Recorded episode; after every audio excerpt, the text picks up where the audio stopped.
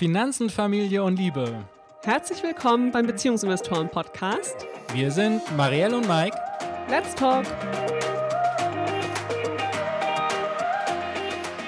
Hallo zusammen. Heute ist es mal wieder eine Solo-Folge mit mir, Mike von den Beziehungsinvestoren.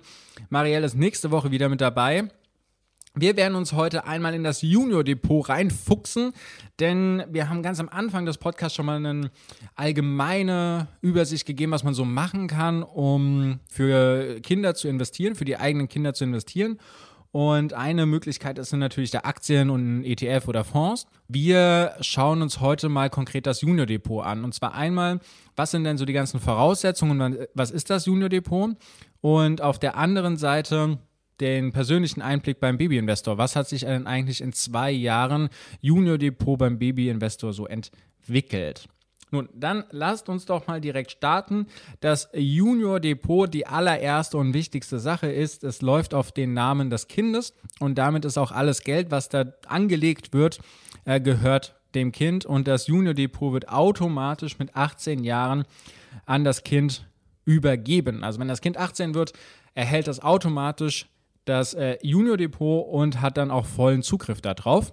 Das ist jetzt mal eine Grundsatzentscheidung, ob man das persönlich möchte oder nicht. Da können wir auch gerne nochmal eine Folge zu aufnehmen. Aber das ist jetzt erstmal so der, äh, die Rahmenbedingung und eine der wichtigsten Informationen dazu. Was ist denn der Vorteil, das quasi auf den Namen des Kindes zu machen?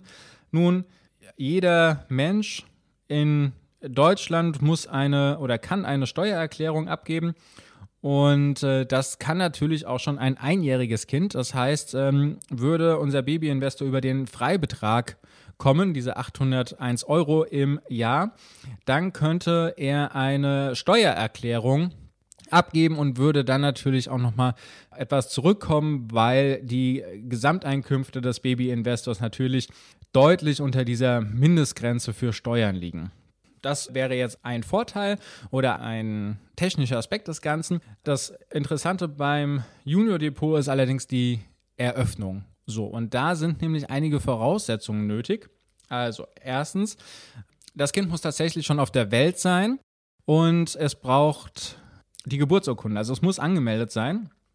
Mit der Geburtsurkunde wird nämlich ein ganz wichtiger Faktor in Deutschland in Gang gesetzt. Und zwar die einzige Sache, die man automatisch zur Geburt bekommt, das ist nämlich die Steueridentifikationsnummer. Und sobald man diese Steueridentifikationsnummer hat, kann man für das Kind das Junior Depot eröffnen. Diese Nummer hat jeder, ist eine einmalige Nummer und gilt das Leben lang. Genau, die wird einfach benötigt. Das heißt, bevor man die nicht hat, bevor quasi der erste Brief an den neuen Erdenbürger, Bürgerin kommt, vorher kann man leider kein Junior-Depot eröffnen. So. Und jetzt gibt es äh, für die Eltern ganz äh, wichtige Dinge und zwar beide Elternteile müssen unterschreiben, sofern beide das Sorgerecht haben. Also das heißt, wenn es jetzt zum Beispiel der Fall ist, dass man in äh, Trennung oder Entscheidung lebt und auch beide das Sorgerecht haben, dann müssen trotzdem beide diesen Antrag ausfüllen. Sie haben beide Zugriff auf das Junior Depot und sie müssen auch beide ihre Steuerinformationen hinterlegen. Und äh, das geht tatsächlich nicht anders. Außer man ist jetzt alleinerziehend, dann muss man quasi den Nachweis liefern, dass man auch das alleinige Sorgerecht hat. Das ist ganz wichtig. Und man muss bei Verheirateten die Eheurkunde vorlegen. Also das heißt, hier wird wirklich sehr, sehr genau darauf geachtet, dass beide Elternteile Zugriff auf dieses äh, Depot haben und nicht nur ein Elternteil hier alleine arbeitet. Wenn man jetzt nicht verheiratet ist und man möchte aber beide quasi Zugriff auf dieses Junior Depot haben, dann muss man die Sorgerechtsurkunde entsprechend vorlegen. Also man muss beweisen, dass beide Elternteile sorgeberechtigt sind.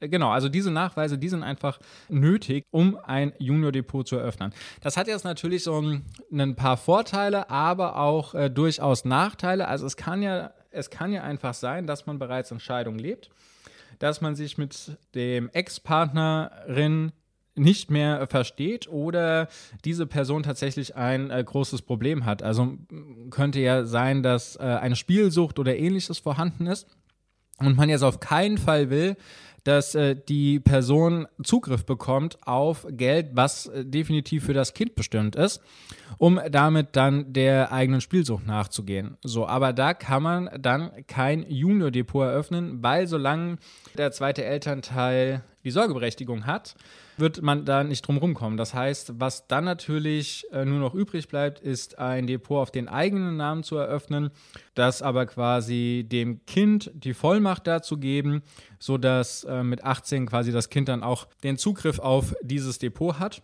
Das ist an der Stelle dann tatsächlich etwas hinderlich. Ansonsten, wenn ich der Meinung, ist es auf jeden Fall sehr nützlich, dass hier beide Elternteile mit ins Boot geholt werden können und dann nicht einfach einer oder eine von beiden etwas alleine unternimmt. So, hat man jetzt diese ganzen Informationen zusammen, dann heißt das Antrag ausfüllen, Antrag abschicken und sobald der Antrag abgeschickt ist, ist dann auch schon in den meisten Fällen das Depot freigeschaltet und man kann äh, beginnen. Dann kommt irgendwann der ganze Papierkram und die Vertragsbestätigung und so weiter zurück und man hat das Depot eröffnet, das Junior-Depot eröffnet. Also das ist so der ganze technische Hintergrund, äh, wie es, was quasi die Voraussetzungen sind und was nötig ist, um das Junior Depot zu eröffnen.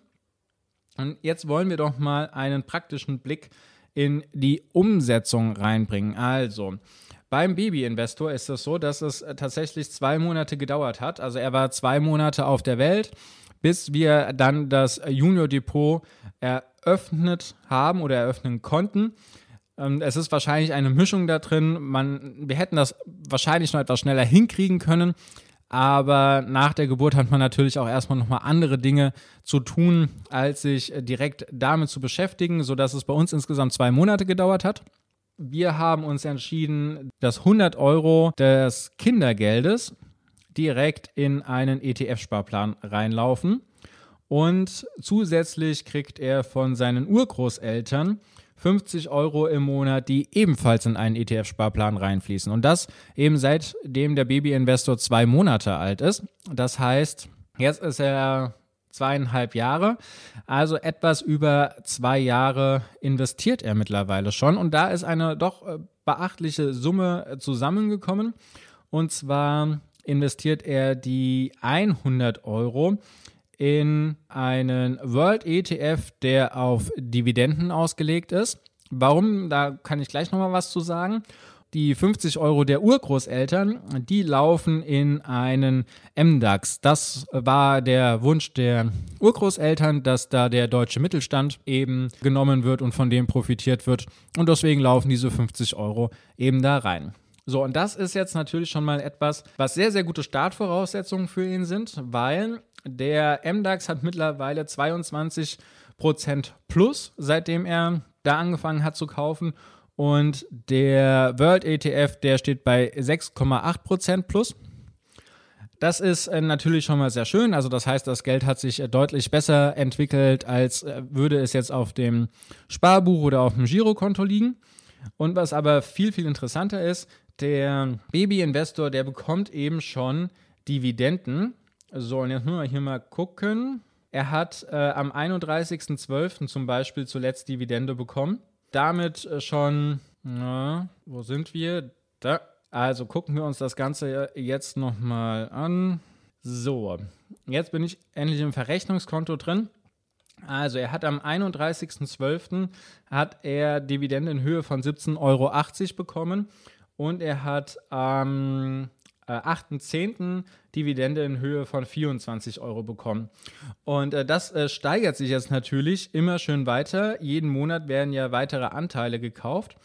Das heißt, die Dividenden steigen auch weiter. Und was unser Plan mit den Dividenden ist, ist natürlich einmal ihm das dann irgendwann zu erklären, wie das Ganze funktioniert, aber auch die Dividenden direkt als Taschengeld zu verwenden. Also das heißt, er wird lernen und er wird äh, quasi verstehen, dass sein Taschengeld von den Aktien, die er besitzt, dass das daraus gespeist wird. So, das bedeutet für uns, was, was haben wir denn jetzt hier gemacht? Wir nehmen das Kindergeld, teilen das mehr oder minder hälftig auf und investieren davon einen Teil.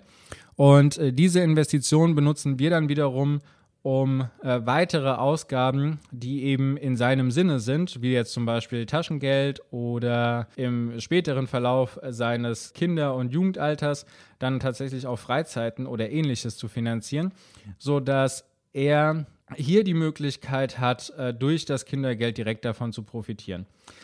So viel erstmal in dem Einblick zu unserem äh, Baby-Investor, wie er das Ganze macht. Er hat mittlerweile übrigens auch die ein oder andere Einzelaktie drin liegen. Das liegt aber eher daran, dass seine Oma ihm das Ganze zum Geburtstag bzw. zur Geburt geschenkt hat.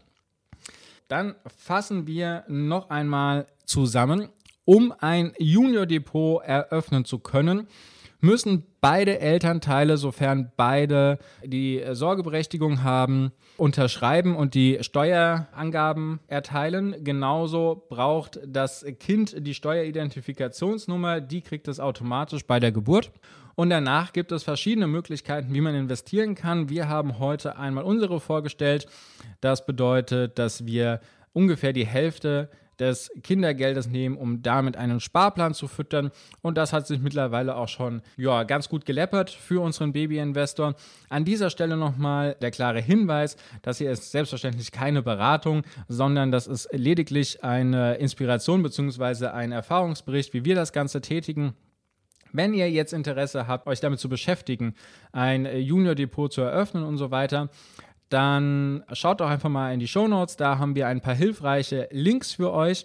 Und ansonsten, wenn ihr generell Fragen dazu habt, wie man denn für Kinder am besten investiert und wie man das äh, am besten aufbauen kann, dann schickt uns doch einfach mal eine Nachricht und wir gucken gemeinsam auf eure Situation und besprechen die und äh, schauen, dass wir da gemeinsam zu einer Lösung kommen, die genau euren Bedürfnissen entspricht das war's für diese Woche. Eine etwas äh, kurze Folge, aber ich hoffe, alle wichtigen Elemente waren für euch dabei. Und ich freue mich, wenn wir nächste Woche zum Equal Care Day wieder zusammen sind.